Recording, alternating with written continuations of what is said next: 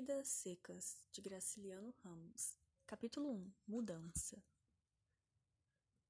Na planície avermelhada, os juazeiros alargavam duas manchas verdes. Os infelizes tinham caminhado o dia inteiro. Estavam cansados e famintos. Ordinariamente andavam pouco, mas como haviam repousado bastante na areia do rio seco, a viagem progredira bem três léguas. Fazia horas que procuravam uma sombra. A folhagem dos juazeiros pareceu longe, através dos galhos pelados da caatinga rala. Arrastaram-se para lá, devagar, Sinha Vitória, com o filho mais novo escanchado no quarto e o baú de folha na cabeça. Fabiano, sombrio, cambaio, o aiô a tiracolo, a cuia pendurada numa correia presa ao cinturão a espingarda de pederneira no ombro.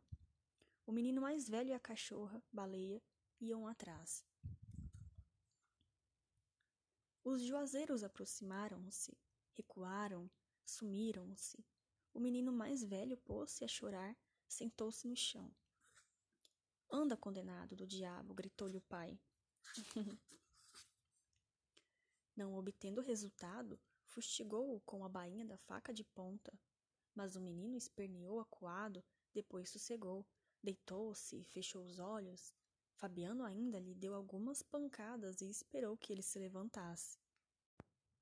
Como isso não acontecesse, espiou os quatro cantos, zangado, praguejando baixo. A caatinga estendia-se, de um vermelho indeciso, salpicado de manchas brancas que eram ossadas. O voo negro dos urubus Fazia círculos altos em redor de bichos moribundos. Anda, excomungado! O pirralho não se mexeu, e Fabiano desejou matá-lo. Tinha o coração grosso, queria responsabilizar alguém pela sua desgraça. A seca aparecia-lhe como um fato necessário e a obstinação da criança irritava-o. Certamente esse obstáculo miúdo não era culpado mas dificultava a marcha e o vaqueiro precisava chegar, não sabia onde. Tinham deixado os caminhos cheios de espinho e seixos, fazia horas que pisavam a margem do rio, a lama seca e rachada que escaldava os pés. Pelo espírito atribulado do sertanejo passou a ideia de abandonar o filho naquele descampado. Pensou nos urubus, nas ossadas, coçou a barba ruiva e suja e resoluto, examinou os arredores. Sim, a Vitória estirou os beiços, indicando vagamente uma direção, e afirmou com alguns sons guturais que estavam perto. Fabiano meteu a faca na bainha, guardou-a no cinturão, acocorou-se, pegou no pulso do menino, que se encolhia, os joelhos encostados ao estômago, frio como um defunto, Aí a cólera desapareceu e Fabiano teve pena. Impossível abandonar o anjinho aos bichos do mato. Entregou a espingarda assim a Vitória, pôs o filho no cangote, levantou-se, agarrou os bracinhos que lhe caíam sobre o peito moles, finos como cambitos. Sim, a Vitória aprovou esse arranjo, lançou de novo a interjeição gutural, designou os juazeiros invisíveis. E a viagem prosseguiu, mais lenta, mais arrastada, num silêncio grande. Ausente do companheiro, a cachorra-baleia tomou a frente do grupo. Arqueada, as costelas à mostra, corria ofegando, a língua fora da boca. E de quando em quando se detinha, esperando as pessoas que se retardavam. Ainda na véspera, eram seis viventes, contando com o papagaio. Coitado, morrera na areia do rio, onde haviam descansado, à beira de uma poça. A fome apertara demais os retirantes, e por ali não, não existia sinal de comida. Baleia jantara os pés, a cabeça, os ossos do amigo, e não guardava lembrança disto. Agora, enquanto parava, Dirigia as pupilas brilhantes aos objetos familiares. Estranhava não ver sobre o baú de folha a gaiola pequena onde a ave se equilibrava mal. Fabiano também às vezes sentia falta dela, mas logo a recordação chegava. Tinha andado a procurar raízes à toa. O resto de farinha acabara. Não se ouvia um berro de reis perdida na caatinga. Sim, a Vitória, queimando o assento no chão, as mãos cruzadas segurando os joelhos ossudos, pensava em acontecimentos antigos que não se relacionavam. Festas de casamento, vaquejadas, novenas, tudo uma confusão. Despertara um grito áspero, vira de perto a realidade o papagaio, que andava furioso, com os pés apalhetados numa atitude ridícula. Resolvera de supetão aproveitá-lo como alimento e justificara-se e justificara-se, declarando a si mesma que ele era mudo e inútil. Não podia deixar de ser mudo. Ordinariamente, a família falava pouco, e depois daquele desastre viviam todos calados. Raramente soltavam palavras curtas. O louro aboiava, tangindo um gado inexistente, e latia arremedando a cachorra. As manchas dos juazeiros tornaram a aparecer. Fabiano aligerou o passo esqueceu a fome, a canseira e os ferimentos. As alpercatas dele estavam gastas nos saltos e a embira tinha-lhe aberto entre os dedos rachaduras muito dolorosas. Os calcanhares, duros como cascos, gritavam e sangravam. No cotovelo do caminho, avistou um canto de cerca, encheu-o de esperança de achar comida. Sentiu desejo de cantar. A voz saiu-lhe rouca, medonha, calou-se para não estragar força. Deixaram a margem do rio, acompanharam a cerca, subiram uma ladeira, chegaram aos juazeiros. Fazia tempo que não viam sombra. Sinha Vitória acomodou os filhos, que arriaram como trouxas, cobriu-os como lambos. O menino mais velho Passada a vertigem que o derrubara, encolhido sobre folhas secas, a cabeça encostada a uma raiz, adormecia e acordava. E quando abriu os olhos, distinguia vagamente um monte próximo, algumas pedras, um carro de bois. A cachorra-baleia foi enroscar-se junto dele. Estavam no pátio de uma fazenda sem vida, o curral deserto, o chiqueiro das cabras arruinado e também deserto, a casa do vaqueiro fechada, tudo anunciava abandono. Certamente o gado se finara e os moradores tinham fugido.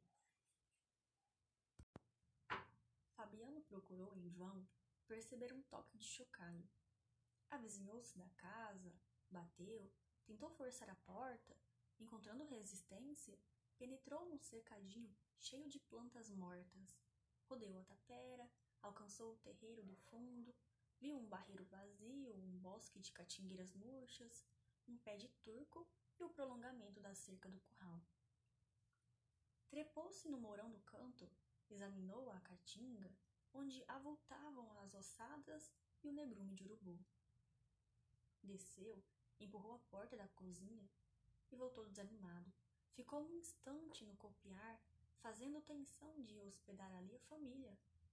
Mas, chegando aos juazeiros, encontrou os meninos adormecidos, não quis acordá-los. Foi apanhar gravetos, trouxe do chiqueiro das cabras uma braçada de madeira meio roída pelo cupim, arranhou touceiras de macambira, arrumou tudo para a fogueira. Nesse ponto, Baleia arrebitou as orelhas, arregaçou as ventas, sentiu o cheiro de preás, farejou um minuto, localizou-os no morro próximo e saiu correndo. Fabiano seguiu-a com a vista e espantou-se. Uma sombra passava por cima do monte. Tocou o braço da mulher, apontou o céu. Ficaram os dois algum tempo aguentando a claridade do sol. Enxugaram as lágrimas, foram agachar-se perto dos filhos, suspirando conservaram-se encolhidos, temendo que a nuvem se, se tivesse desfeito, vencida pelo azul terrível, aquele azul que deslumbrava e endoidecia a gente. Entrava dia e saía dia. As noites cobriam a terra de chofre. A tampa anilada baixava, escurecia, quebrava apenas pelas vermelhidões do poente. Miudinhos, perdidos no deserto queimado, os fugitivos agarraram-se, somaram as suas desgraças e os seus pavores. O coração de Fabiano bateu junto do coração de Sinha Vitória. Um abraço cansado aproximou os farrapos que os cobriam. Resistiram à fraqueza, afastaram-se envergonhados, sem ânimo de afrontar de novo a luz dura, receosos de perder a esperança que os alentava. Iam se amodorrando e foram despertados por Baleia, que trazia nos dentes um preá. Levantaram-se todos gritando. O menino mais velho esfregou as pálpebras, afastando pedaços de sono.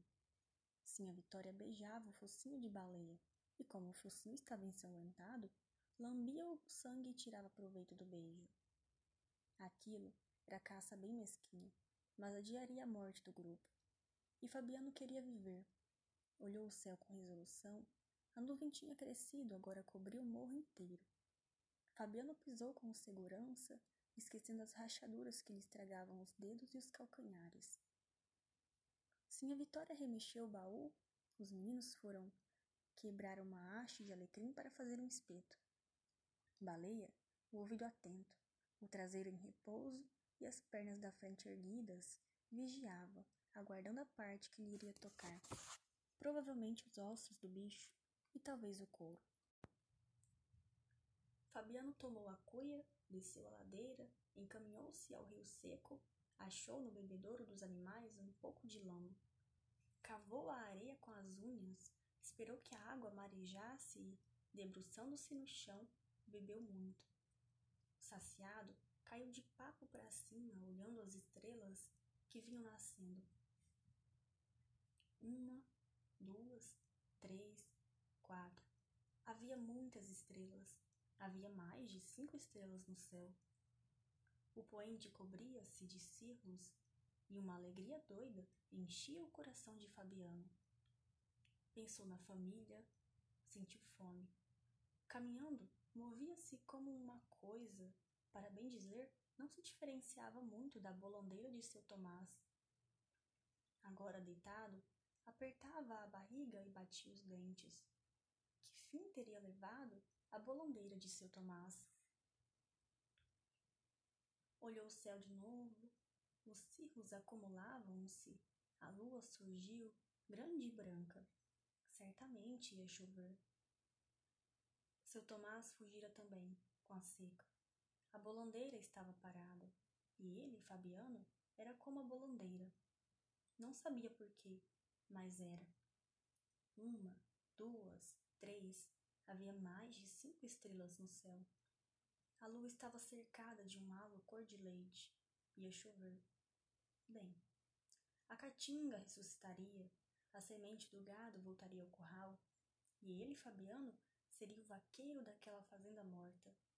Chocalhos de badalhos de ossos animariam a solidão. Os meninos, gordos, vermelhos, brincariam no chiqueiro das cabras, sim a Vitória vestiria saias de ramagens vistosas. As vacas povoariam o curral, e a caatinga ficaria toda verde. Lembrou-se dos filhos, da mulher e da cachorra, que estavam lá em cima, debaixo de um juazeiro com sede. Lembrou-se do preá morto, encheu a cuia Ergueu-se, afastou-se lento para não derramar a água salobra. Subiu a ladeira. A aragem morna sacudia os chique-chiques e os mandacarus. Uma palpitação nova. Sentia um arrepio na caatinga, uma ressurreição de garranchos e folhas secas. Chegou. Pôs a cuia no chão. Escorou-a com pedras, matou a sede da família. Em seguida, cocorou-se remexeu o aió, tirou o fuzil, acendeu as raízes de macambira, soprou-as inchando as bochechas cavadas. Uma labareda tremeu, elevou-se, tingiu-lhe o rosto queimado. a barba ruiva, os olhos azuis. Minutos depois, o preá torcia-se e chiava no espírito de alecrim. Eram todos felizes. Sim, a Vitória vestiria uma saia larga de ramagens. A cara murcha de Sinha Vitória remoçaria. As nádegas bambas de Sinha Vitória engrossariam. A roupa encarnada de Sinha Vitória provocaria inveja das outras caboclas. A lua crescia, a sombra leitosa crescia, as estrelas foram esmorecendo naquela brancura que enchia a noite. Uma, duas, três. Agora haviam poucas estrelas no céu. Ali perto, a nuvem escurecia o morro. A fazenda renasceria, e ele, Fabiano, seria o vaqueiro, para bem dizer, seria dono daquele mundo. Os troços minguados ajustavam-se no chão. A espingarda de pederneira, o aió, a cuia de água e o baú de folha pintada. A fogueira estalava, o preá em cima das brasas. Uma ressurreição. As cores da saúde voltariam à cara triste de Sinha Vitória. Os meninos se espojariam na terra fofa do chiqueiro das cabras. Chocalhos tilintariam pelos arredores a caatinga ficaria verde. Baleia agitava o rabo, olhando as brasas, e como não podia ocupar-se daquelas coisas, esperava com paciência a hora de mastigar os ossos. Depois iria dormir.